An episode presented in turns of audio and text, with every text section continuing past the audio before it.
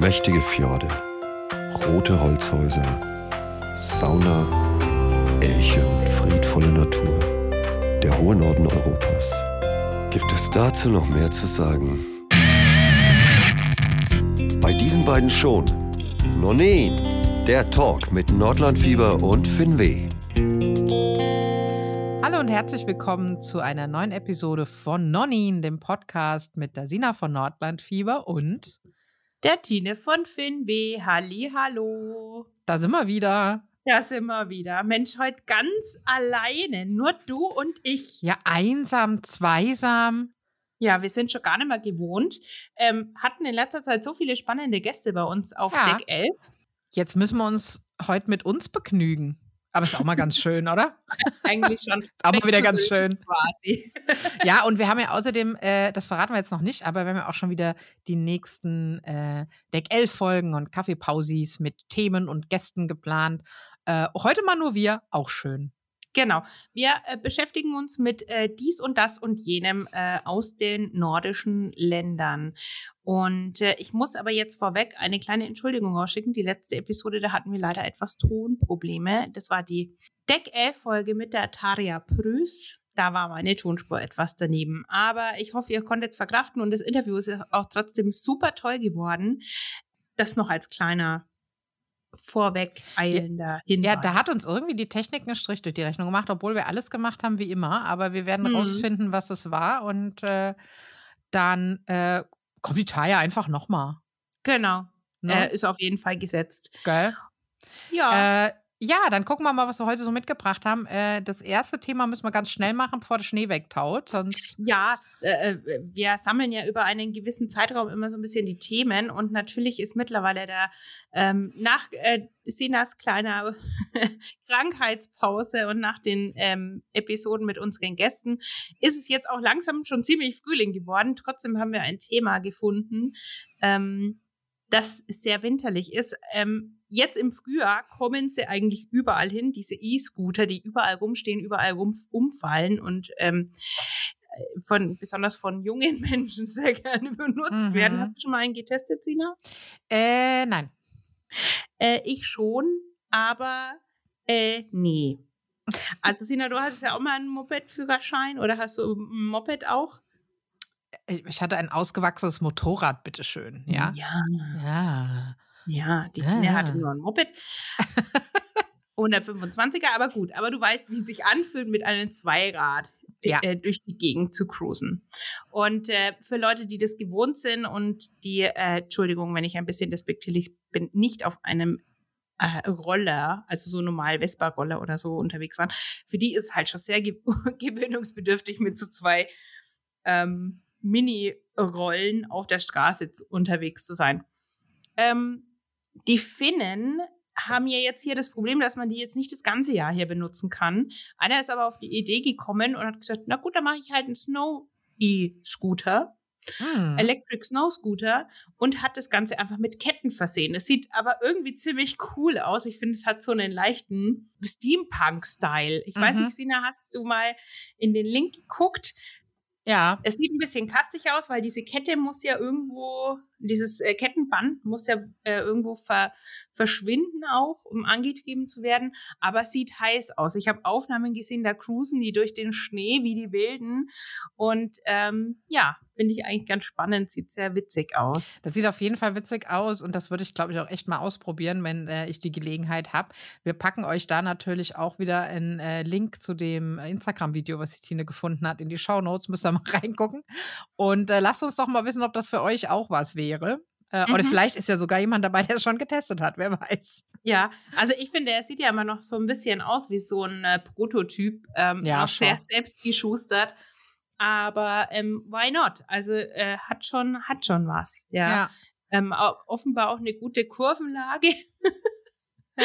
Also fand ich ganz, ganz witzig, dass die Finnen mal wieder hier ihren Erfindergeist spielen lassen und ähm, äh, da irgendwie wieder mal was draus machen, wo man sich denkt, ja klar, eigentlich so logisch, aber ähm, ja, eigentlich cool. total naheliegend und sieht vor allem auch cool aus.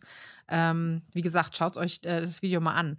Um Fortbewegungsmittel geht es auch im nächsten Fundstück, weil Es fährt ein Zug nach nirgendwo, aber nicht wohin, Tine? Ja.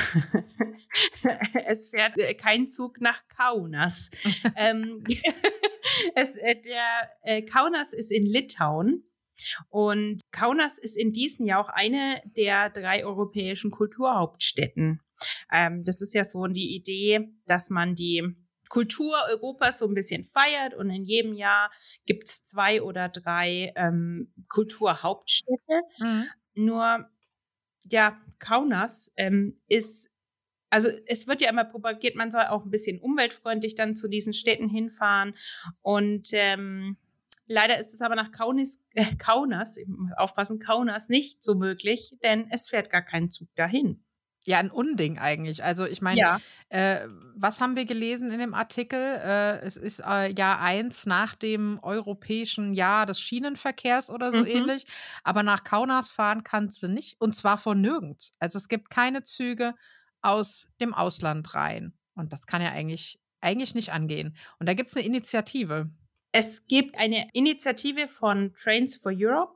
Ähm, das soll es auch einen äh, gibt es einen offenen Brief und die, die Forderung heißt, dass zwischen Kaunas und Bialystok, ich hoffe, das habe hab ich jetzt richtig ausgesprochen, ähm, diese offenbar schon existierende Bahnstrecke wieder aufgenommen wird. Mhm. Ähm, und dann ist es auch eben aus Mitteleuropa wieder möglich, direkt dort mit dem Zug anzureisen. Es liegt halt wirklich daran, dass ähm, einfach keine durchgehende Strecke vorhanden ist, weil die irgendwann wegrationalisiert wurde, vermute ich mal, so wie es halt überall ist mit ja. den Bahnstrecken. Wahrscheinlich genau. angeregt wurde auch, dass man darüber hinaus dann auch noch eine Zugverbindung schafft äh, nach Riga in die lettische Hauptstadt. Äh, was ja Sinn macht, weil also ich meine, die äh, Reisen durchs Baltikum da oben äh, werden, sind immer beliebter geworden und das ist auch einfach wirklich, wirklich eine schöne Gegend. Und wenn du dann da auch noch nachhaltig mit dem Zug reisen kannst, ist doch toll. Ja. ja. Natürlich. Und ich liebe Bahnreisen. Also ich bin da echt Fan geworden. Ja. In den letzten Jahren. Ähm, es nimmt sehr, klar, Reisen, für mich ist, äh, um ehrlich zu sein, Reisen immer anstrengend. Ich, ich bin gern woanders. Das habe ich ja auch schon mehrmals gesagt. Aber ähm, ich die, dahin zu kommen, ist äh, für mich, seit ich Kind bin, eigentlich immer unangenehm. Ja. Und ähm, gerade so Reisen mit Auto muss ich nicht immer haben, aber Bahnfahren habe ich für mich wirklich entdeckt. Äh, eigentlich aus einem ganz egoistischen Grund, weil ich dann nebenbei Sachen mache. Ja, stricken zum Beispiel. genau. Das ist beim ähm, Autofahren eher schlecht. Außer jemand anders fährt. Ja, das genau. stimmt. Ähm, aber ich habe äh, hab das so ein bisschen für mich entdeckt, gerade eben, wenn man hier, wie jetzt ich, relativ häufig auch Jyväskylä Helsinki mit dem mit der Bahn fährt, es sind halt dreieinhalb Stunden Zugfahrt, ja, aber angenehm. Ja, du hast Zeit für, für dich, du kannst auch mal was arbeiten, habe ich auch schon gemacht, oder mal einfach nichts tun. Das ist immer so meine Ausrede, dass mein Netz vielleicht nicht so gut ist. Nein, ähm, Netz im finnischen Zug ist eigentlich relativ gut, aber ähm, Genau, es ist, es ist wirklich eine angenehme Art zu geißen. Ja, und ähm, was ich auch toll finde, ist, dass, äh, hat jetzt nichts mit dem Zug nach Kaunas zu tun, aber dass äh, Nachtzüge auch so ein bisschen zurückkommen. Also wir, ich meine, wir kennen ja den Nachtzug Helsinki-Rovaniemi, aber man kann ja auch mit dem Nachtzug von Deutschland nach äh, Schweden fahren zum Beispiel jetzt wieder. Ja, ähm, und ich, also ich habe so das Gefühl, dass sich da ein bisschen was tut und dass da auch einfach mehr Verbindungen wieder kommen. Und dann wird es ja auch leichter, so zu reisen. Und dann macht es auch Spaß und dann machen es mehr nach. Und also Zugreisen, Zugreisen finde ich, ich war gerade so ein bisschen zwiegespalten, dass du gesagt hast, du fährst gerne Bahn, wollte ich sagen, nein, ich hasse die Bahn. Aber das stimmt nicht. Ich reise sehr gern mit dem Zug. Mhm. Nur das Unternehmen der Deutschen Bahn geht mir ein wenig auf die Nerven ab und an um es mal ganz vorsichtig auszudrücken. Ja, Aber auch gut. da ist ja Luft nach oben und vielleicht tut sich da noch ein bisschen was. Generell, wenn ich äh, reise, versuche ich natürlich so viel Puffer wie möglich immer mit reinzunehmen. Ja. Ähm, damit ich auch zwischen den Umsteigezeiten dann auch Puffer habe und wenn es dann eben mal so rausgeht, dass eben das nicht so klappt im Umsteigen, ähm, dann, also ich habe nie erlebt, dass die Bahn unfreundlich wäre. Die haben eigentlich immer geholfen. Es kommt natürlich immer mal wieder vor, dass irgendein Streik ist oder wie auch immer. Also einmal gab es nur die Situation, da wäre ich vom Flughafen nicht nach Nürnberg, Flughafen in München nicht nach Nürnberg gekommen. Da musste ich mir tatsächlich auch jemand oder hat dann jemand angeboten, mich abzuholen. Ähm, aber in, den, in der Regel äh, findet sich eigentlich immer eine Möglichkeit. Ich finde, die Bahn hat relativ viel ähm, Boden gut gemacht. Ja, also es sind auch oft einfach Kleinigkeiten, die, die einem den Alltag da ein bisschen erschweren. Ähm, und ich habe aber, wie gesagt, auch das Gefühl, dass sich da was tut. Also ich bin hm. in meiner hm. Ausbildung drei Jahre lang mit dem Zug hin und her gependelt. Manchmal hätte ich ihn am liebsten angezündet. Es war wirklich, also es war Horror. Ja. Und das ist besser geworden. Also so schlimme äh, Situationen wie damals habe ich in den letzten Jahren bei den Zugreisen nicht mehr erlebt. Jetzt sind das so Sachen, dass sie diese elektronische Anzeige der Sitzplätze haben, die dann natürlich wieder ausfällt und so. Ja, ja. Aber das sind so Kinderkrankheiten von diesen neuen Systemen. Ähm, das wird schon. Das wird schon. Ja, gut. Und gerade auf Langstrecken ist natürlich super, weil, also ich meine, du hast einmal die Nummer mit pünktlich sein, einsteigen, Platz finden und so, aber wenn du dann mal sitzt und dann fährt das Ding halt einfach ja. vor sich hin. Und dann kannst du auch echt entspannt ankommen. Also Zugfahren ja. ist grundsätzlich schon echt eine schöne Art des Reisens. Ja, ja.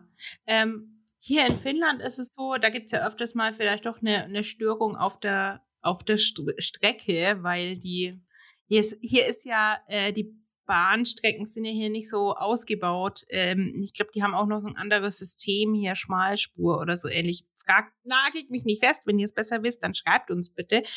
Ähm, auf jeden Fall gibt es hier ja nur IC und Pendolino. Mhm. Äh, deswegen brauchen die Züge auch mal ein bisschen. Aber ähm, wenn dann mal was auf der Strecke los ist und du könntest nicht weiterfahren, sind sofort Busse da, die die Menschen alle einladen, weiterfahren zu dahin, wo der nächste Zug hinfahren kann und du steigst in den Zug ein und es geht weiter. Du verlierst kaum Zeit äh, hatte ich jetzt schon einige Male. Ist natürlich scheiße, wenn du mit Koffer und Kot mhm. irgendwie da unterwegs bist, gerade im Bus rein. Aber hat bis jetzt immer funktioniert und es hat auch immer alles geklappt. Und selbst im tiefsten Winter äh, erinnere ich mich, da war einmal so starkes Schneetreiben, da äh, wurde dann langsamer gefahren, weil die Bahn halt gleichzeitig mal die Schiene freigeräumt Ja, genau.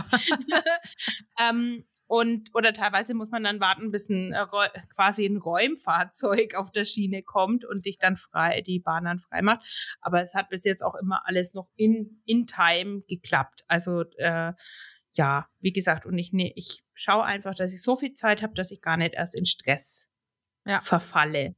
Ja. ja. Genau. Und ja, aber ähm, vielleicht, wenn jemand Lust hat, ähm, doch mal in die Kulturhauptstadt in diesem Jahr nach Kaunis, Kaunas, ich sage mal Kaunis. Ja, aber Kau Kaunas. Kaunas ist Kaunis. Das, also, ja, das ist schön, ist, das passt äh, schon. Ja. ja. ja. Ähm, der sollte sich vielleicht mal umtun und vielleicht auch diesen offenen Brief äh, mal an diverse Stellen schicken. Das sind vermerkt in dem Link, den wir euch angeben werden. Und ähm, genau, hier ein kleines äh, Plädoyer für äh, eine Reise nach Kauna, Kaunas und der Bahn. Ja, und wir sind ja sowieso immer für ähm, ja, grenzenloses Reisen in Europa, Verbindungen und so weiter. Und das, also wir werden da jetzt nicht weiter drauf eingehen, ähm, aber es ist ja gerade auch schlimm genug, äh, was so in Europa passiert und äh, was da an manch einer Grenze und äh, innerlandes los ist. Ähm, das macht uns auch sehr betroffen und auch wir äh, tun da, glaube ich, alle unseren Teil, ähm, ja, Stellung zu mhm. beziehen, mhm. zu helfen, wo man kann. Ähm, aber das soll jetzt hier bei unserem Podcast kein Thema sein. Aber wenn wir jetzt schon ja. über Europa und Nachbarländer sprechen, wollte ich jetzt irgendwie auch nicht so tun, ja. als würde dieses Thema für uns nicht existieren. Ja. Also dazu kann ich noch äh, kurz eine Sache sagen. Ähm, die Lage in Europa hat sich natürlich verändert. Gerade ähm, das Reisen ähm, mag viele jetzt abschrecken, aber ähm, es ist trotzdem weiterhin möglich und da gerade in Letter, Länder wie Litauen, Lettland, Estland reist dahin, die brauchen genauso Tourismus wie überall auch, jetzt gerade nach der Corona-Zeit. Es ist immer safe. Ähm, Und ja, natürlich sicherheitspolitisch verändert sich Europa im Moment. Gerade hier in Finnland und in Schweden merkt man das natürlich äh, explizit, gerade wegen der NATO-Situation. Ja. Ähm, es bleibt spannend, aber es ist zu keinem Zeitpunkt irgendwie gefährlich hier. Das kann ich nur sagen, falls sich jetzt jemand denkt, oh Gott, Finnland hat so eine lange äh, Grenze mit Russland, dann äh, kann ich sagen, es ist ja kein Problem. Man merkt davon hier nichts. Also man braucht ja keine Angst haben, herzufahren. Das möchte ich noch ganz loswerden, weil ich weiß, dass sich viele da Gedanken machen. Das ist aber nicht so. Ja, und die Russen und die Finnen haben auch äh, viele Jahre Übung darin mit ihrer langen Grenze. Ja, ja genau. Also ähm, da braucht man sich keine Gedanken machen. Aber ich glaube, wir verlassen jetzt dieses Thema wieder. Ähm, da wird momentan sehr viel berichtet und da braucht es auch nicht unseren Senf noch dazu.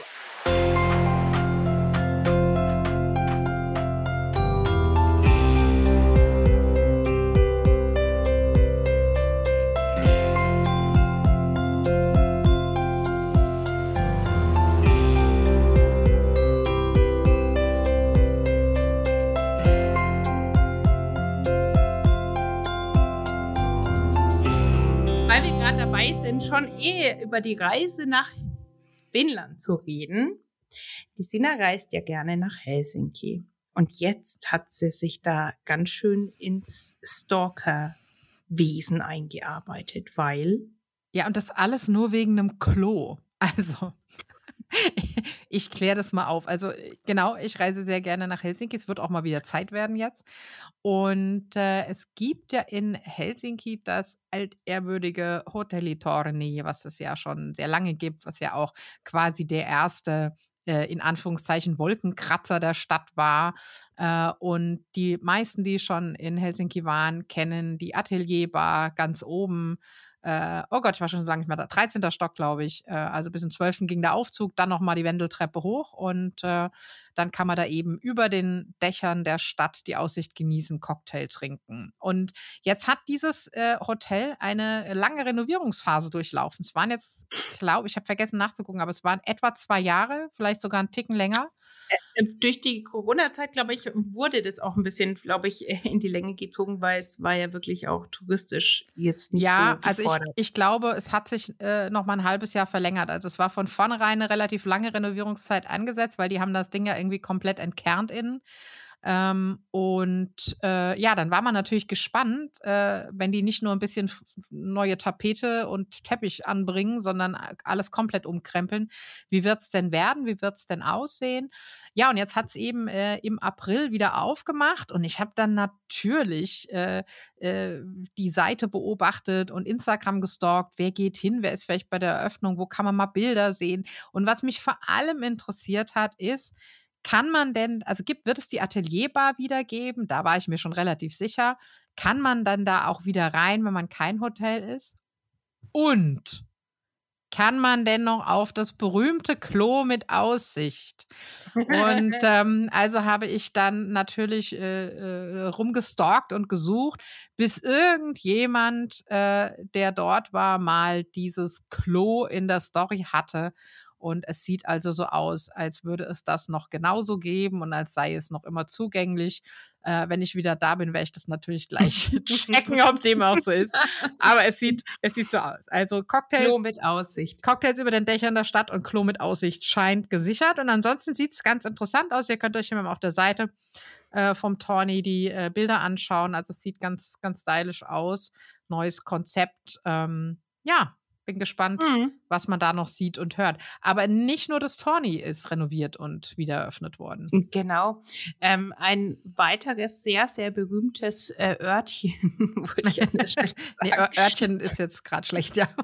genau. Ähm, nein, jeder kennt es an der Esplanade, ähm, das Capelli die, dieses Café, äh, Bistro, wie man es nennen mag, äh, Jugendstil angehaucht, wunderschön, ähm, um da einen Kaffee zu trinken. Wurde jetzt auch renoviert. Ähm, ich habe es noch gesehen, äh, dass es geschlossen war, aber jetzt die Tage wurde das eröffnet. Und äh, ja, also ich habe jetzt nicht gesehen, dass ich es groß verändert hätte. Das glaube ich geht auch gar nicht. Da kann man auch gar nicht so viel machen.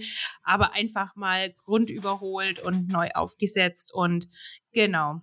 Also bin ich auch gespannt, das mal zu sehen, wenn es dann wieder geöffnet ist. Genau, das Capelli ist ja auch einfach wirklich ganz klassisch und ähm, ich glaube, da darf man auch gar nicht so grundlegend was verändern, aber es wurde natürlich Zeit, hier und da mal ein paar Lackschäden auszubessern.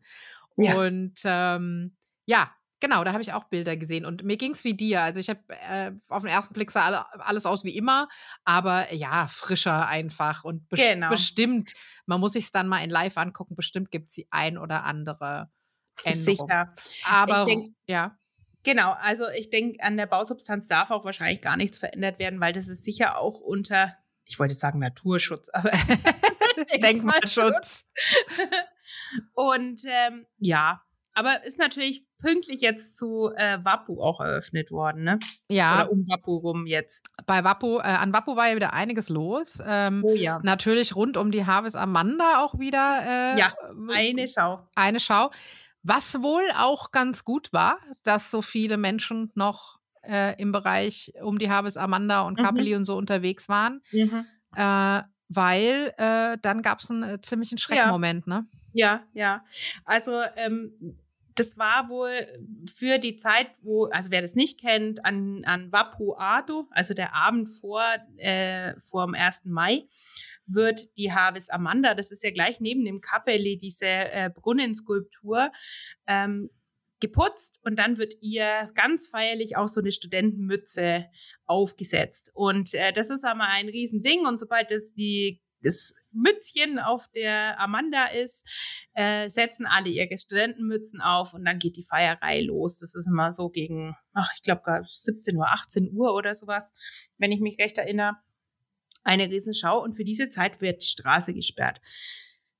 Und kurz danach wird die äh, Esplanade, die ja gleich dahinter losgeht, wieder geöffnet. Und die Leute gehen dann eben in den Esplanadi-Park oder weiter durch die Stadt und feiern.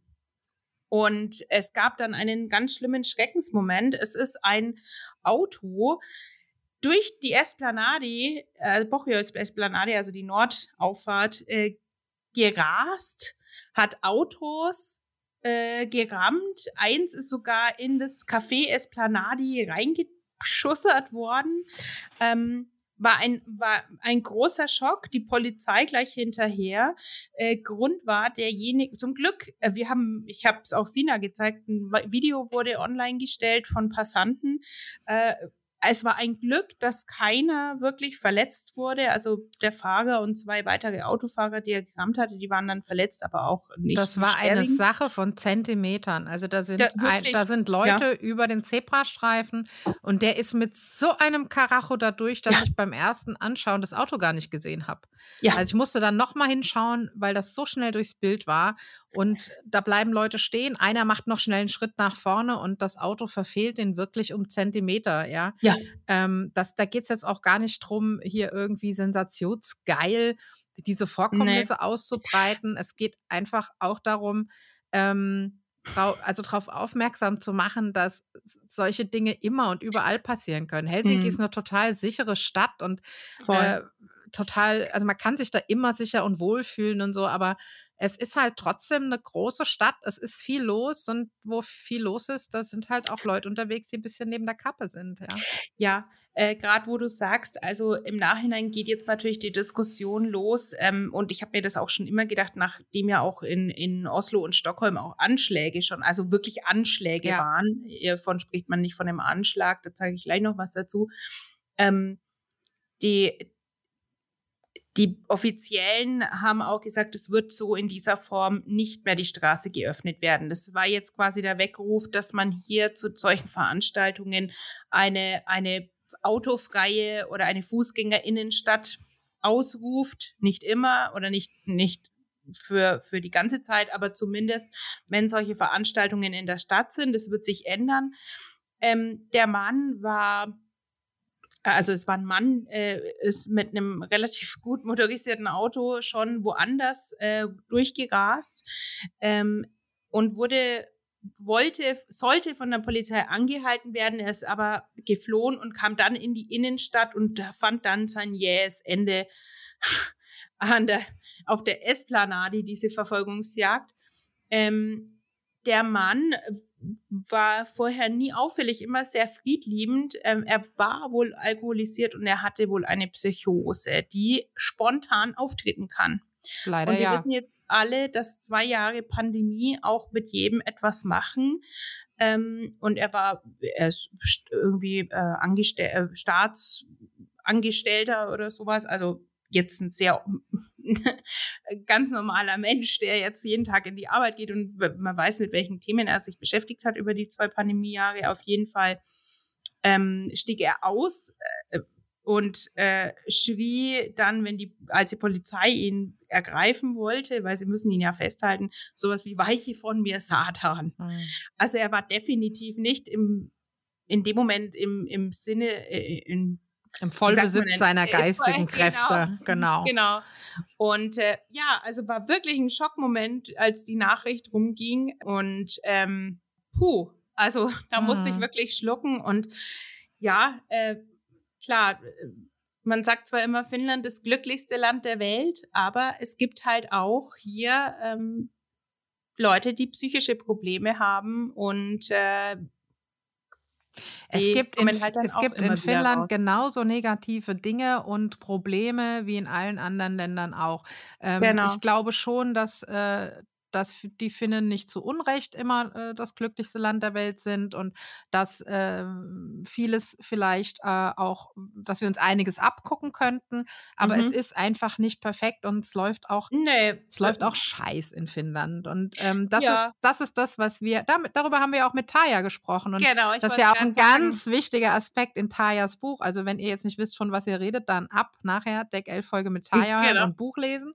Ähm, das ist ja genau das, was wir sagen und was vor allem wir für Tine, die ja part-time in Finnland leben, ganz wichtiges Thema ist. Also ein, ein Land wirklich zu mögen und kennenzulernen, heißt ja nicht, alles toll zu finden, sondern auch Nö. hinzugucken und zu sagen, boah, nee, also das ist nicht so gut. Und das ja. Land trotzdem immer noch zu schätzen und, und die Menschen, die ja. darin leben. Ja. Also äh, alles in allem ist es natürlich ein wunderbares Land, sowohl ja. als Urlaubsland als auch hier zu wohnen.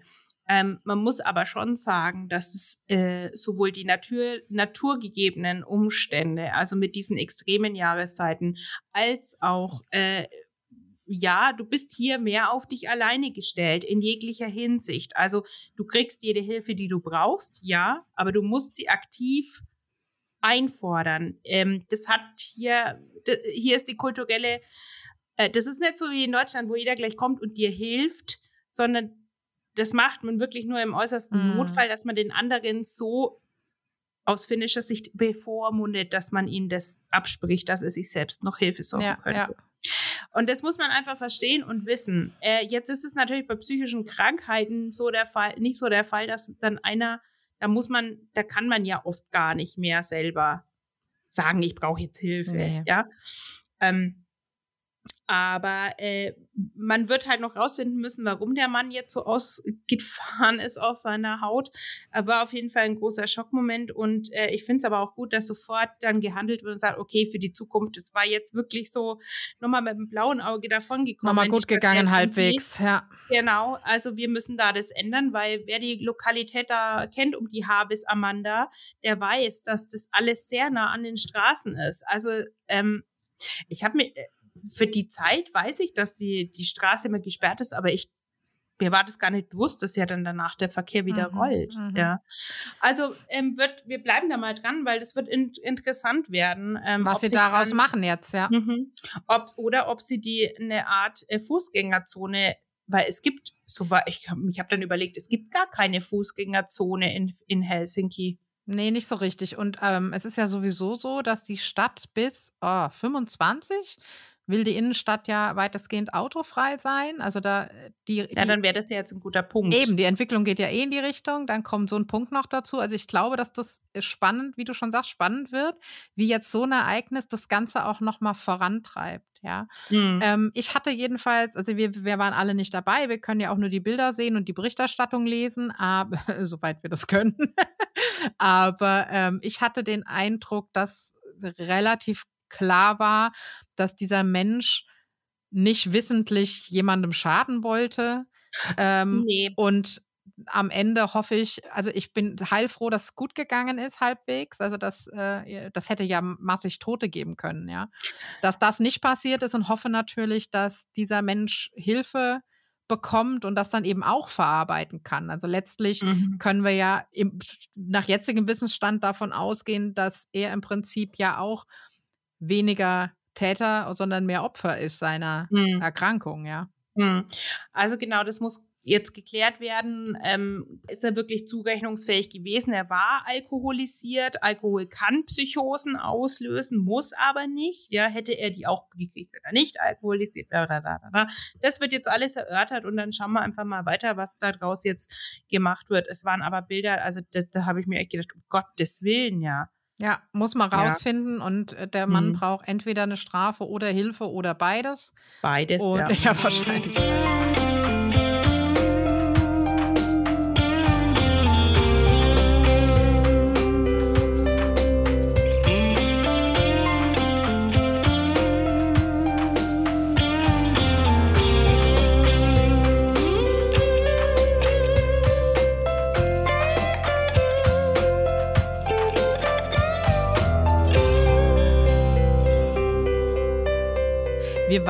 Eben thematisch schon mal kurz abgebogen zum, äh, wenn man von den unschönen Themen weg hier. Wir waren thematisch ja. schon mal abgebogen zum, zum äh, Glück der Finnen. Hm. Und äh, das Glück der Finnen spielt auch eine nicht unwesentliche Rolle in einem Artikel, Tine, den du für die aktuelle Ausgabe der Nordis geschrieben hast. Erzähl doch mal. Genau, eigentlich noch bevor der Happiness Report wieder rauskam, habe ich den Artikel geschrieben äh, für die Region Jyväskylä, also quasi meine Homebase hier in Finnland, ähm, mit der Suche nach dem finnischen Glück. Mhm.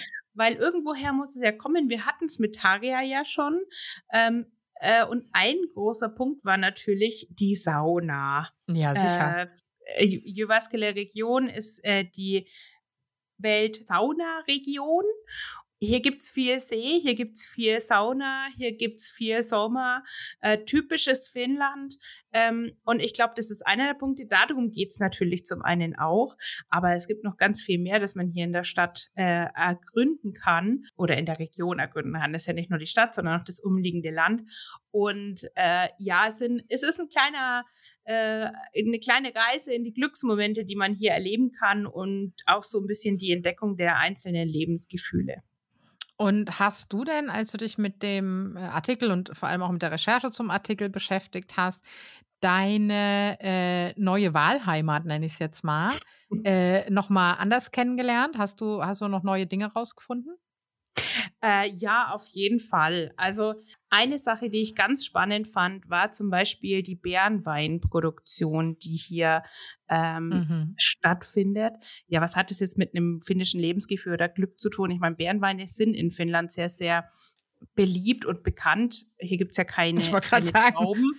ähm, Mangels Alternative äh, auch. Äh, und eine Dame hat sich darauf spezialisiert, die zu keltern und dann so richtig Nuancen heraus zu finden, ähm, ganz neue Geschmäcker auch äh, zusammenzustellen. Und das fand ich an, eine volle Offenbarung, dass es sowas gibt. Also nicht nur, dass man da so aus Erdbeeren ein paar Bärenbeinchen macht, sondern da das auch richtig kultiviert. War sehr, sehr spannend. Ähm, und äh, ja, äh, auch so, äh, Jyväskylä ist halt eine sehr, sehr lebendige Stadt, dadurch, dass es sehr viele Studenten gibt. Mhm. Und ähm, ja, so diese Sommerkultur hier mit den Festivals, selbst in der Pandemie gar, liefen kleine Veranstaltungen, das war natürlich schon klasse. Ja. Ja. Ja, also man entdeckt immer wieder neue Sachen und es ist ja sehr, sehr lebendig und es freut mich auch immer wieder, äh, das alles zu sehen, ja. Und es gibt noch viel zu entdecken, nehme ich an. Und ähm, mhm. da wirst du hoffentlich uns immer mal wieder so einen kleinen Einblick na klar. gewähren. Vielleicht brauchen wir so eine neue kleine Rubrik in unserem Podcast. Neues aus Jyväskylä mit Tine. ja. Oh, nicht, dass sie da ins Schwitzen kommen. Nee, aber also du hast einiges entdeckt, äh, Neues. Das ist doch sehr schön. So muss es sein. Mhm. Ja, lest mal rein. Ja. Äh, wie gesagt, ist in der aktuellen Ausgabe vom Nordis Magazin. Genau. Aber du bist auch auf der Spur nach etwas gewesen. Äh, ja, und ich habe es gar nicht gewusst, dass ich auf der Spur nach irgendwas war. Ähm, äh, und zwar war das im letzten Sommer in äh, Finnland. Überraschung. Aber du hast es trotzdem entdeckt. Ich habe es entdeckt, ja, versehentlich. Äh, und zwar, ähm, also das ist ja so das Schönste, wenn du auf Reisen bist und eigentlich gerade so an gar nichts denkst und irgendwas entdeckst und dann auch was entdeckst, wo jetzt eben nicht irgendwie 50 andere sagen, oh ja, kanntest du das nicht, ist doch schon ein alter Hut, ähm, sondern vielleicht auch einen Ort entdeckst, der ein bisschen unbekannter ist. Und so ist es uns passiert, als wir abends mit dem rollenden Möcki, mit unserem Wohnmobil unweit der russischen Grenze äh, unterwegs waren im Südosten Finnlands äh, auf dem Weg zum nächsten Stellplatz für die Nacht. Und ich habe so ein bisschen bei der Fahrt, also ich bin nicht gefahren, mein Mann ist gefahren, ich habe so ein bisschen auf dem Handy gedattelt. Vielleicht habe ich auch gerade mit der Tine und der Micha geschrieben. Das könnte sogar, das könnte sogar sein. Und ähm, ja, dann habe ich äh, so aus dem Augenwinkel, äh, habe ich mich erschrocken, weil ich aus dem Augenwinkel zwischen den Birken ein Gesicht wahrgenommen habe. Und ich so, hä? ja, okay, spinnst du schon, war vielleicht nur Licht oder so. Hab dann natürlich aber mal so ein bisschen hingeguckt und da, da war schon wieder eins. Und dann habe ich aber gesehen, nee, das ist wie so eine Statue. Und dann waren noch mehr. Und dann fuhren wir an so einem Parkplatz vorbei, da war ein Schild mit hier Eingang. Und ich habe zu meinem Mann gesagt, du musst drehen, ich muss mal gucken, was das ist. Das sah total irre aus. Also wir haben gewendet, sind wieder zurück und kamen dann auf dem Parkplatz an vom Skulpturenpark Parikala und ähm, haben dann schon viele bunte Schilder gesehen, einen Weg erahnt und Figuren da in den, in den Bäumen gesehen. Und äh, natürlich äh, mussten wir dann da rein und das war auch kein Problem. Es war zwar schon spät, wir waren ja auf dem Weg zum Übernachtungsplatz, aber das Ding ist das ganze Jahr 24 Stunden rund um die Uhr geöffnet und man wirft seine paar Euro Eintritt einfach in so einen Kasten, der da hängt. Und mhm. dann sind mhm. überall Schilder und man kann da den Rundweg gehen und äh, ja, taucht dann echt so ein bisschen in, in eine andere Welt ein, kann man sagen. Also ich, auf jeden Fall, ja. Du, du kennst ja die Bilder, ihr könnt gerne ja. bei mir auf dem Blog mal gucken, da gibt es eine, einen Artikel drüber mit ganz vielen Bildern. Und zwar taucht man ein in das Reich von Veijo Rönkönen ein Künstler, mhm. der dort geboren ist, dort gelebt hat und den Ort auch nie so wirklich verlassen hat. Also das Grundstück schon, aber die Gegend nicht. Ähm, mhm. Und der dort in seinem Leben ganz, ganz viele äh, Skulpturen geschaffen hat. Viele sind Selbstbildnisse, andere sind inspiriert von der weiten Welt, obwohl er in dieser weiten Welt ja nicht war. Aber die weite Welt kam eben nach Parikala. Und nach seinem Tod ähm, ist, äh, er hat immer gesagt, wenn er mal stirbt, dann soll man es zuschütten, dann kann das über, überstehen wie die Terrakotta-Armee, weil er konnte sich nicht vorstellen, dass irgendjemanden das interessiert und sich wer drum kümmert. Aber ja. es haben sich Menschen gefunden, viele sogar. Und ähm, es gibt den Skulpturenpark immer noch und er ist nicht zugeschüttet wie die Terrakotta-Armee. Ja, schön. Also es sind tolle, äh, tolle Skulpturen. Äh, aus was sind die gemacht? Hast du das äh, rausfinden können? Beton.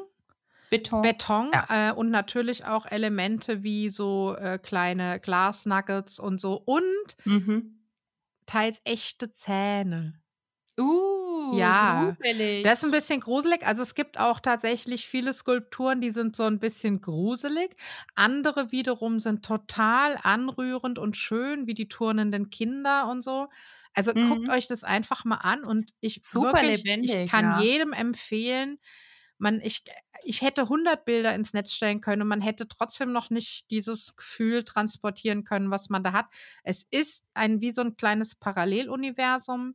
Ähm, das liegt auch nicht nur an den Skulpturen, sondern auch an diesem Garten, der die mhm. umgibt der ja auch schon wieder ein Kunstwerk für sich ist. Und dann sind die Gehwegplatten noch gestaltet. Da ist in dem Beton dann so Fuß- und Handabdrücke. Und also es ist faszinierend. Ganz toll, ja. Und das Ganze eben wirklich ein Steinwurf von der russischen Grenze weg. Du wenn du aus dem Garten hinten rausguckst, dann geht dein Blick schon nach Russland rüber. Ach, krass. Also irgendwie ganz, ganz faszinierend, ganz toller Ort. Und ähm, da war ich total froh, dass wir den so versehentlich entdeckt haben. Und es gab eine Bekannte, die sagte, ja, sie kennt das, sie war da schon, aber sie hätte es im Vorbeifahren gar nicht wahrgenommen. Die finnische Schwiegermutter kan kannte den Ort und sagte, hier müssen wir mal anhalten. Mhm. Ja, das ist ja das, was ich immer sage. Man muss wirklich mal einfach anhalten, wenn man ein Schild sieht, einfach mal hinfahren und gucken, ja. was ist denn da.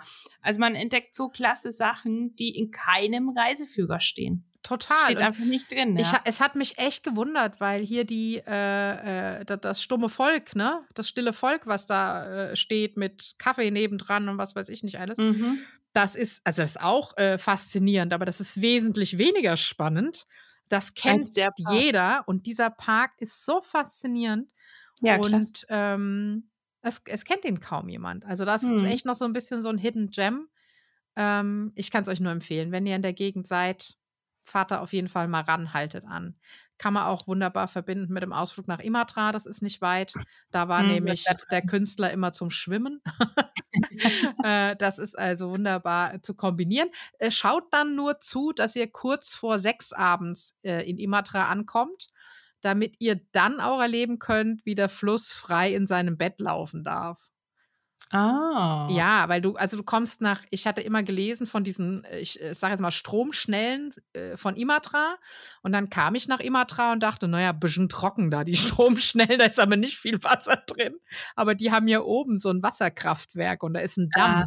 Und im, in den Sommermonaten also ich nehme an, im Winter machen sie das nicht. In den Sommermonaten mhm. geht um 18 Uhr die, die Schleuse, Schleuse auf, es läuft Musik. Oh Gott, ich habe jetzt echt vergessen, welche. Ich reiche das vielleicht nach in den Show Notes. es, war, es war irgendwas, es war irgendwas, was man kannte auch.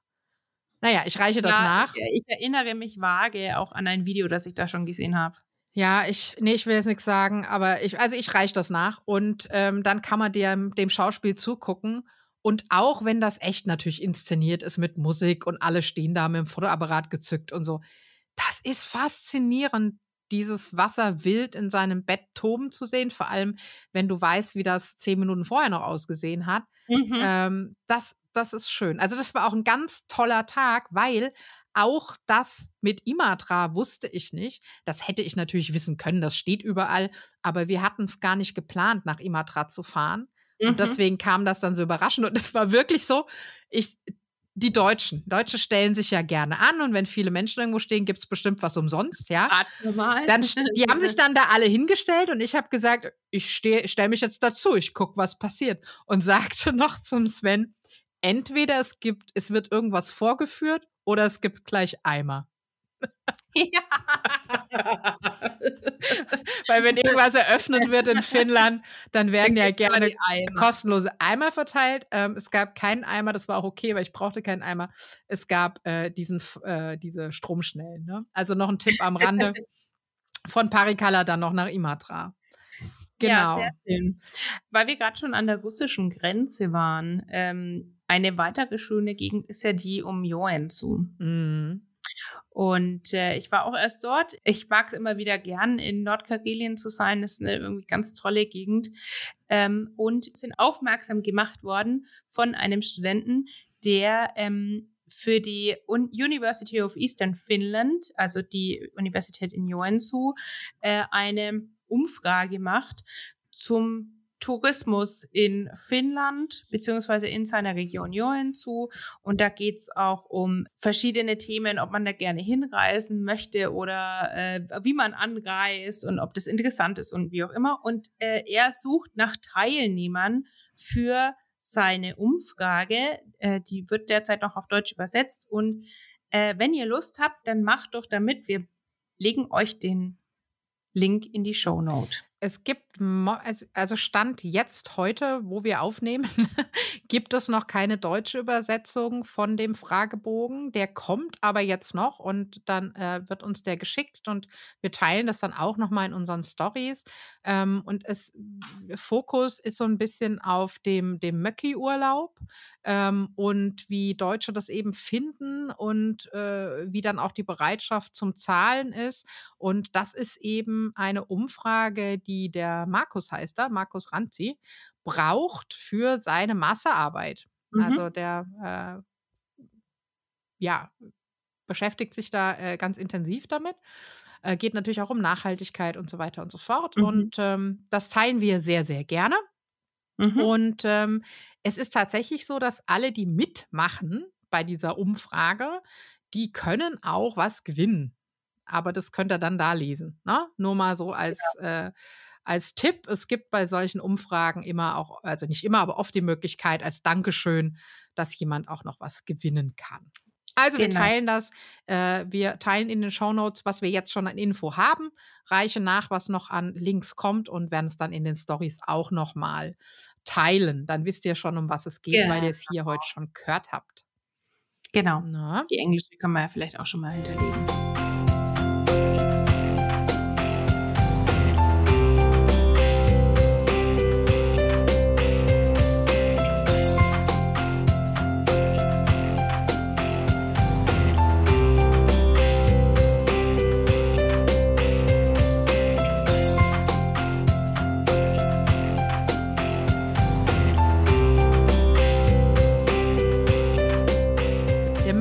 Ist was ganz typisch Finnisches. Mhm. Wappo feiern, was wir vorhin schon hatten, ist was ganz typisch Finnisches. Und Wappo feiert mal anders wie bei uns den 1. Mai und da macht man so ganz typisch finnische Sachen. Und ähm, die Tine, die war auch relativ finnisch unterwegs an Wappu. Die ja. hat was ganz Besonderes unternommen.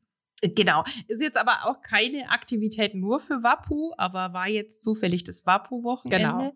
Ähm, es gibt eine, ich muss etwas ausholen, es gibt eine Fernsehsendung, die heißt Suomen Huutokaupa Keisari.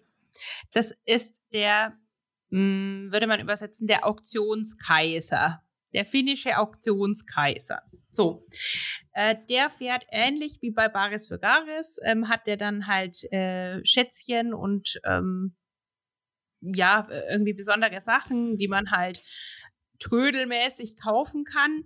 Äh, entweder die Leute bringen es zu ihm oder er fährt dahin für die Show und dann wird es halt angeguckt. Da gibt es auch manchmal ein bisschen Sternchen und so, die dann da was verkaufen. Und äh, anstatt dass es dann in, quasi wie bei Baris für Garis in den Händlerraum geht, wo die dann sich gegenseitig so ein bisschen überbieten, kann man dort vor Ort auf seinem Hof auf die Auktion gehen und mitbieten. Äh, und jetzt kleiner Tipp, das Ding ist gar nicht so weit weg hier von Jyväskylä. Man fährt 20 Minuten dahin, das ist ein bisschen außerhalb, das ist ein Hobby. Kleiner Funfact am Rande, wir sind da hingefahren und äh, momentan schmitzt ja der Schnee äh, rapide ab. Wir sind auf dem Parkplatz gefahren und der Audi fiel erstmal so ähm, bis zur Schürze in, äh, sank erstmal bis zur Schürze in den Schotter ein. So, äh, dann kam ein Mann her, also ich habe mich ans Steuer gesetzt, wir haben die Gummimatten aus dem Auto ins, an die Reifen hin und dann erstmal den Audi geschoben und mit Power zurückgeholt, äh, nachdem mir das dann geglückt ist und wir, also ich habe noch nie gesehen, dass ein Boden so schwammig war, er mhm. war wirklich aufgedunsen. Voll, ähm, richtig vollgesogen. Ja, richtig sumpfig obwohl das Schotter war, also ganz feiner Schottersand war. Also habe ich noch nie erlebt. Und ähm, ja, da war halt so eine Wasserrinne und dann steckte das Auto fest. Aber in Finnland alles kein Problem. Jeder weiß, was zu tun ist. Die Automaten raus, unter die Räder rein und dann wird zwei geschoben und einer legt den Rückwärtsgang ein und dann wird einfach nur Gas gegeben. Kleine Aufregung auf, äh, davor auf jeden Fall, ähm, nachdem das Auto sicher geparkt war.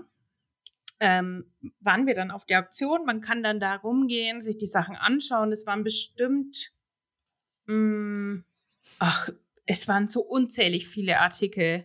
Mhm. Die Auktion selber dauert drei Stunden.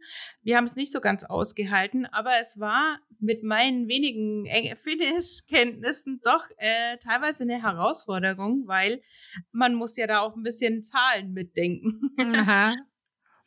äh, und äh, das war, ich musste mir das erstmal ein bisschen an, schauen und habe mir aber überlegt, ich möchte die eine Vase vielleicht ersteigern. Wenn ich so ganz tapfer bin, dann versuche ich auch mal so ein, was reinzurufen.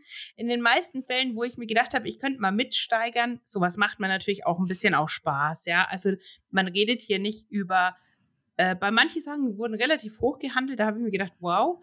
Ähm, aber so im Allgemeinen sind die Gebote so bis maximal 80 mm, Euro gegangen. Ja, ja. Und man geht dann in Fünfer-Schritten wird dann hochgerufen, man hebt man einfach die Hand und dann erhöht er oder man sagt, was man halt, mit was man starten will. Bei den meisten Fällen war es dann so, ich war dann, bevor ich mich mit dem Mut zusammengenommen hatte, dann zu sagen, Ganz gut. ja, ähm, war irgendwie schon der Preis bei 50 und ich war schon längst raus. Bei einer Vase, das war so dann gegen Ende, da dachte ich mir, ach, die habe ich mir vorher schon ausgesucht. Da war ich dann, da waren die Leute dann auch schon, da liefen vorher zwei ähm, äh, so Nutajärvi-Vasen durch oder was es war, Itala, mhm. irgend sowas. Und dann kam eine, die hatte keinen Labelbezeichnung. Also die war nicht bekannt, woher die war. War mir aber egal, mir hat sie gefallen. Und ähm, dann hat einer angefangen, ihn zu bieten, fünf, zehn. Und dann habe ich ganz mutig, wie ist euch da? gesagt, also 15. Und dann war aber jemand gleichzeitig mit mir, hat es gesagt. Und dann hat er noch gemeint, so, wer will die 20? Und dann habe ich noch 20 hier. Und dann war es Weine. Und dann, das war so cool. Ich war noch nie in meinem Leben auf einer Auktion. Und, und, und dann gleich auf Finish. das war wirklich cool, hat echt Spaß gemacht, war auch interessant. Ähm, auch ein bisschen so ähm, Militarier wurden auch versteigert, mhm. ähm, viel Vasen, so ähm, auch Aurincolassi, äh, Aurincopolio, äh, das ist ja so eine, so eine ganz besondere Vase, die wurde auch mit etlichen 100 Euro ja, ja. Ähm, war eine klasse Sache. Also hat mir echt Spaß gemacht und man muss sich das halt mal angucken und dann seinen Mut zusammennehmen und dann halt auch mal die Hand heben oder was sagen. Und ähm, war cool, hat Spaß gemacht und natürlich, wenn man das so mal in echt sieht und ich habe die Show, die schaue ich eigentlich total gerne im Fernsehen hier an, weil es so ein bisschen wie Bares für Rares ne, ja. ist und äh, hat Spaß gemacht. Du bist ja auch weiß ja Sina, gehe auch gern mal, oder wir gehen ja beide gern mal in den Kirpis, also ähm, ja, genau. Genau, also Kirp Erlebnis, hat echt Spaß gemacht, ja. Kirpis ist eh schon cool, dann halt auch noch mit Versteigerung, das ist natürlich eine coole Sache. Du musst jetzt natürlich, äh, äh also wir müssen in die Shownotes natürlich das Bild von der Vase packen, das ist klar. Ja, natürlich. Also, ne, wenn ihr wissen wollt, welche Vase die Tine da tapfer ersteigert hat, dann müsst ihr in die Shownotes gucken. Meine Trophäe. genau. Ja, ja, Shownotes ja. ja sowieso immer, ihr wisst, äh, äh, genau. der Ort, um alle Links und Zusatzinfos und Bildchen äh, nochmal zu finden über äh, zu dem, was wir besprochen haben. Und äh, vor allem auch, um äh, Links zu finden für genau. Entertainment-Tipps, die wir manchmal so mitbringen. Diesmal genau. auch, die Tine war diesmal äh, aufmerksam und hat da zwei Tipps für euch mitgebracht. Genau. Ähm, es ist ja immer wieder so, dass ich manche Podcasts Zeit lang liegen lasse und dann muss ich die äh, nachhören. Ein sehr liebgewonnener Podcast, der äh, ganz dramatisch auch den Namen ändern musste. Ich sage jetzt einmal noch den Namen. Früher hieß der Podcast Zeitsprung, Geschichten aus der Geschichte. Jetzt heißt er nur noch Geschichten aus der Geschichte. Sie mussten leider den Namen vorweg abgeben ähm, weil ihn sich jemand registriert hat und sie ihn dann nicht mehr nutzen durften. Mhm. Sehr, sehr schade. Ähm, aber Geschichten aus der Geschichte es sagt eigentlich, was es ist. Äh, zwei äh, Historiker bereiten immer eine Geschichte aus der Geschichte äh, auf und diesmal ging es in äh, GAG 324 um ähm, die Geschichte von äh, Andres Polarexpedition von 1897 äh, mit dem Ballon zum Nordpol. Ich lese vielleicht kurz mal vor, wie der, die Episode beschrieben ist. Das sagt, glaube ich, vieles schon aus. Im Juli 1897 stiegen drei Männer aus Schweden in einen Wasserstoffballon, um erstmals an einen Ort zu gelangen, an dem noch kein Mensch zuvor war. Ihre Ballonfahrt sollte sie über den Nordpol führen. Doch die Expedition ging schief. Nach 65 Stunden mussten sie mitten im Polarmeer landen.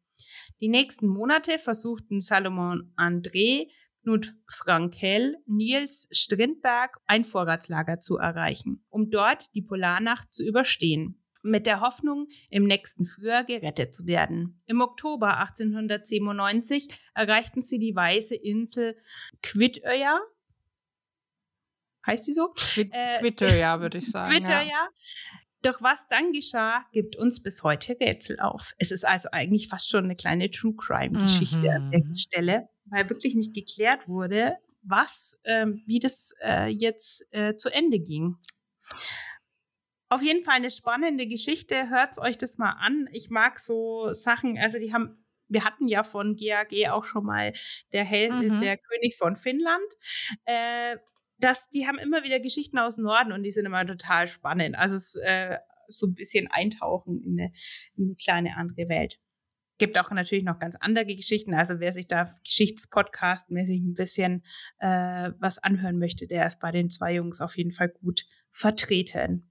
Genau. Da höre ich auf, also ich höre da auf jeden Fall auch rein. Ich habe es mir nämlich noch nicht angehört, ähm, weil ich ja eh, also Geschichten aus der Geschichte finde ich cool und ich habe eher immer so ein bisschen Fable für diese ganzen abgefahrenen Expeditionen, die es mhm. rund um mhm. den Norden gab mhm. äh, und was für ein Wahnsinn da teilweise läuft. Ja, ähm, ja, ja. Du hast aber noch einen Tipp mitgebracht und da war ich total äh, fertig mit der Welt, weil ich den Podcast auch so gerne mag und mir ist die mir ist total durchgerutscht, dass was Neues gab. Ja, mir ist die Folge auch durchgerutscht, aber ich hatte, äh, ich habe, äh, wofür die Folge produziert wird, habe ich schon mal erwähnt.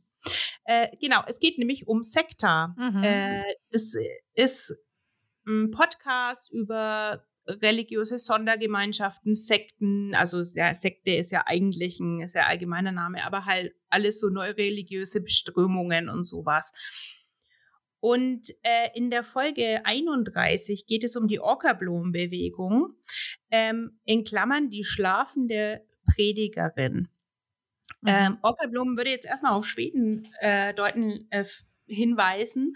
Aber es geht hier tatsächlich um eine Geschichte am, von Anfang des 20. Jahrhunderts in Finnland. Eine finnische junge Frau äh, namens Maria Ockerblom hat in Trance gepredigt und Anhänger um sich geschart. Am Ende endet das Ganze in einem ganz komischen Mordkomplott. Und äh, Fabian, der die Folge aufgenommen hat, hat das im Zusammenhang mit einer Geschichte, die er geschrieben hat, nämlich die Orca-Blumen-Geschichte für das Buch True Crime Finnland. Mhm. Mhm. von Adrian Langenscheid äh, aufbereitet.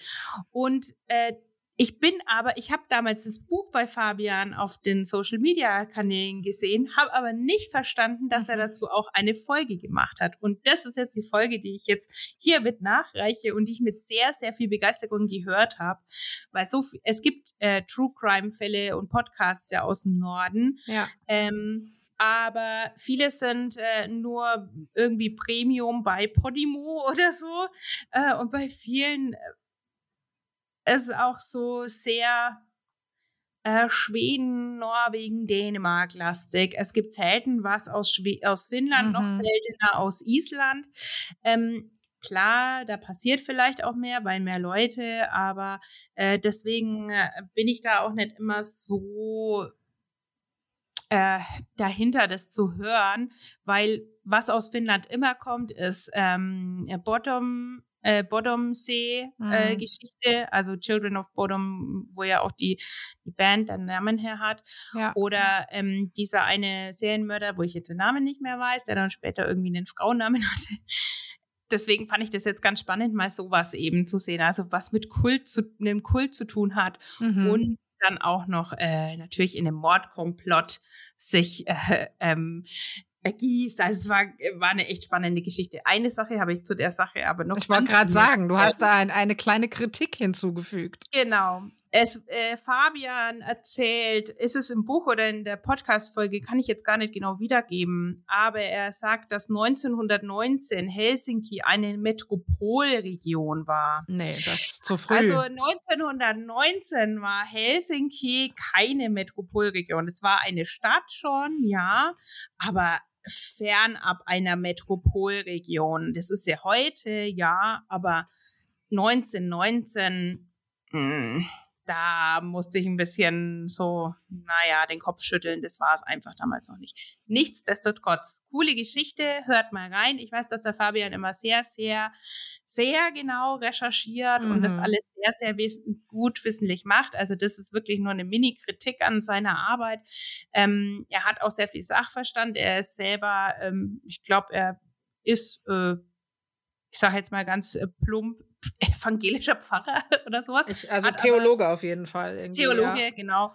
Ähm, und ist aber sehr open-minded den, den Sachen gegenüber. Total, und, ähm, ja. finde ich, finde ich auch immer sehr, sehr gut aufbereitet und eingeordnet, muss ich dazu sagen. Auf jeden, ja, auf jeden Fall sehr angenehm, ihm zuzuhören und wie du schon sagst, immer gut recherchiert und mhm. ähm, auch äh, mit, mit sehr viel Einfühlungsvermögen, aber auch Enthusiasmus an der Sache vorgetragen. Mhm. Das ist echt mhm. spannend, mhm. ja.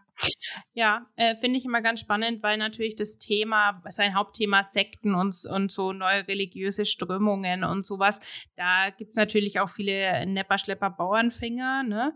Und ähm, finde ich auch gut, da so einen kleinen ähm, Kompass mitzugeben, sie ein bisschen hellhörig zu sein, wenn man auf sowas stößt. Ja. Ja, ja wunderbar. Genau. Da weiß ich ja, was ich als nächstes höre. Mhm. Auf jeden Fall. Hört ihr auch mal rein? Es sei denn, ihr habt noch hier Deck 11 Folgen nachzuhören, dann macht er das zuerst. Ja, natürlich.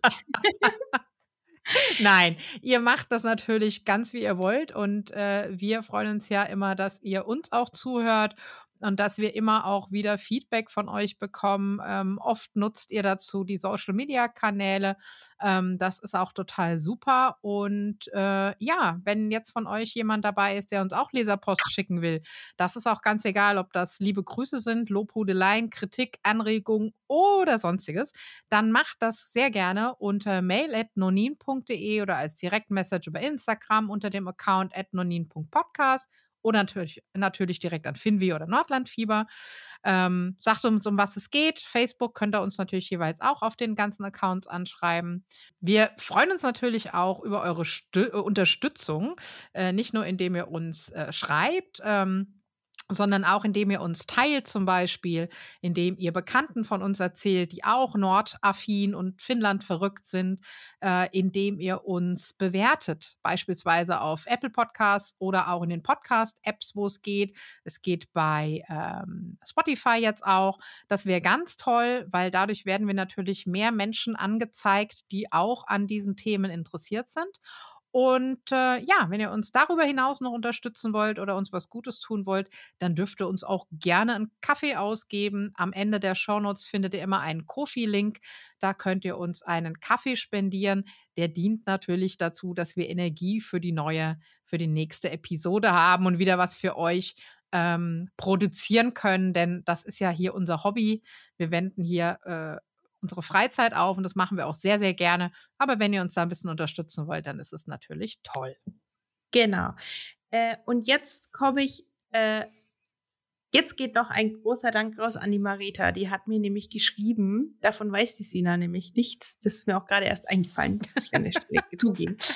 Ähm, die Nachricht habe ich nämlich tatsächlich gestern Abend bekommen. Mhm. Und äh, sie hat uns äh, einen Gruß dalassen wollen. Ähm, und weil sie in, im Fitnessstudio war und dann hat sie die Folge mit dem Jo angehört. Ah, schön. Weil sie über Pfingsten nach Stockholm fahren möchte und ist äh, dann bei unserem Podcast hängen geblieben und hat mit Vergnügen festgestellt, dass sie, genau wie ich, Schwabacherin ist. Ach, lustig.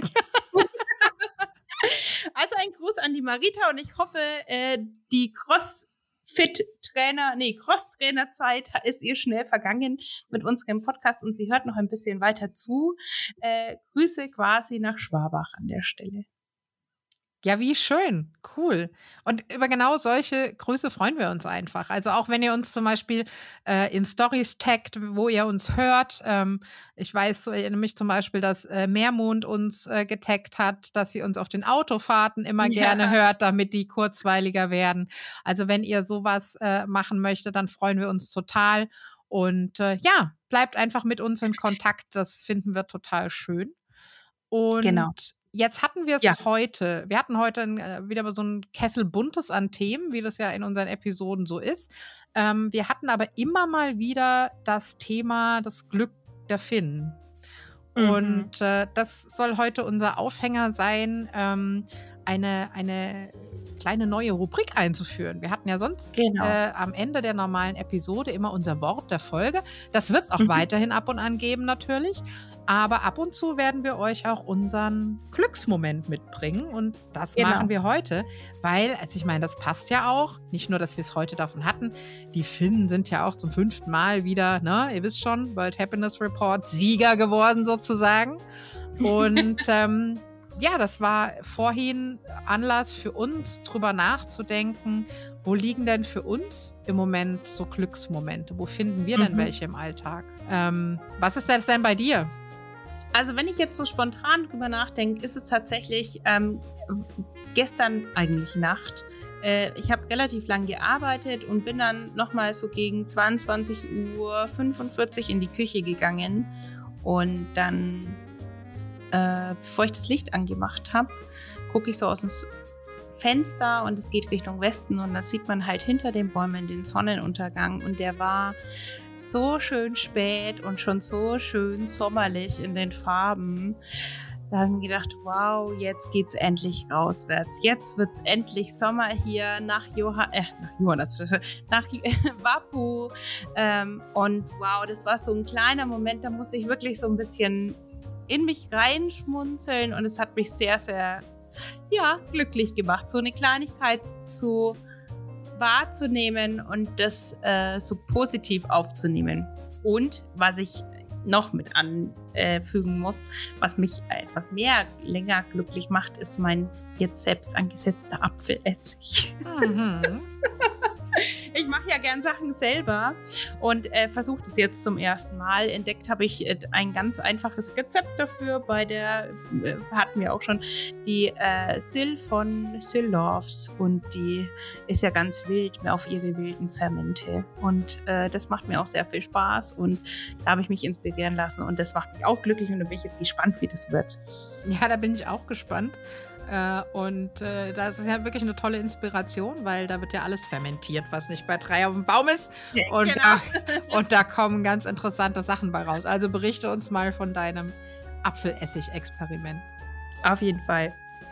Ja, bei mir ähm, waren das auch kleine Alltagsglücksmomente. Ich freue mich jedes Jahr äh, auf die Kirschblüte bei uns im Ort. Und jetzt, also jetzt dürft ihr mm. euch nicht das so vorstellen wie irgendwo in der Großstadt, dass da jetzt irgendwie so eine Riesenallee ist oder ein Park und da kommen tausende Menschen und nee, es sind ungefähr vielleicht so 300 Meter Straße bei uns im Ort und da stehen so ein paar Kirschbäume, aber es ist eine ganz süße Allee und das ist so hübsch und ich freue mich da jedes Jahr drauf und auch in unserem Garten ähm, der Kirschbaum. Das ist aber ein ganz normaler Kirschbaum, der hat weiße Blüten, die im Städtchen sind, äh, sind äh, rosa. Und ich freue mich da immer so drauf, weil wenn ich dann morgens mein Dachfenster aufmache, um mal durchzulüften, dann gucke ich immer in diesen weißen Kirschbaum. Und das hält ja nur gefühlt drei Tage an, dann sind die Blüten wieder weg.